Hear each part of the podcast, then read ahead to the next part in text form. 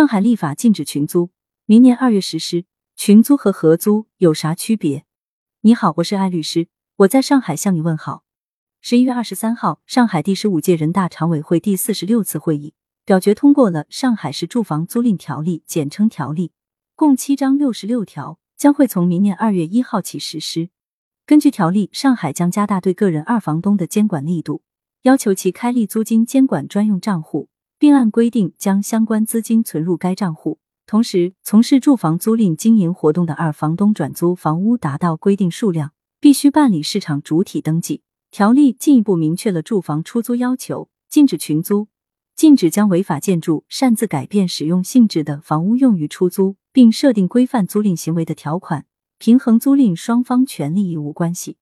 有朋友正好打算和同学合租一间房，边打工边读研，问我这样做算不算群租，违不违法？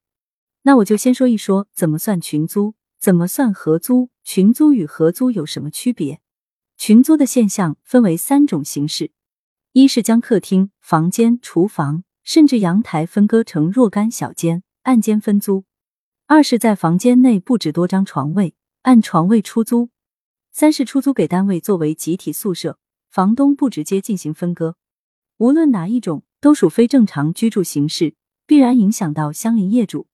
那对群租有法律上的界定吗？有的。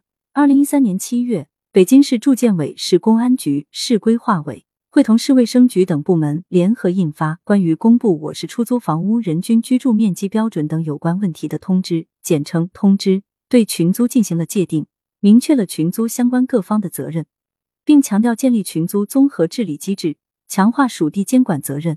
通知明确规定。出租房屋人均居住面积不得低于五平方米，每个房间居住的人数不得超过两人。记住关键词：五平米、两人。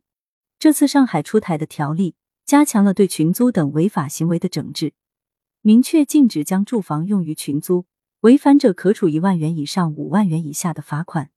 同时，强化了街道、乡镇、居村委的日常监管职责。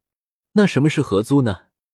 合租是指两人以上，至少两人一起租住一间或一套住房。合租是比较常见的租房居住方式，特别是在北京、上海等一线城市。合租现象产生的主要原因在于房租过高，一个人或一个家庭难以负担。合租房有多种形式，比如单间合租、床位合租。合租房的发展趋势是市场化、规范化的经营，适合各种求职者，还有白领等。网上会出现合租、整租。正规单间、大开间这样一些术语，合租的时候可以留意这些术语之间的区别，方便自己租到核心房子。网上出现的有关主卧、次卧的房源一般是合租。正规单间指的是非隔断的房间，一般也是合租房。如果是正规的独立一居室，一般称为正规一居或独立一居。大开间，客厅、卧室融为一体的一居室户型，没有单独客厅。即是一间大房加卫生间加厨房，可能还有阳台。整租就是说，你把一整套房子都租下来。如果你喜静，并且经济条件也允许，可以考虑整租。整租一个大开间，在费用上会比整租一套房子便宜一些，更适合单身并且经济条件允许的租客。如果是和陌生人合租，一定要互留身份证、工作证等证件复印件和电话，核实清楚对方身份。合租后第一件事就是去与室友商量好一切共同费用的开销及缴纳，区别开公共区域和私人区域，并制定好公共区域的卫生打扫计划。我有个朋友刚从德国留学回来，在上海和人合租，对方看起来是和他一样的小美女，性格亲和。不过一段时间后，他发现自己不是丢失耳机，就是丢失充电线这样的小物件。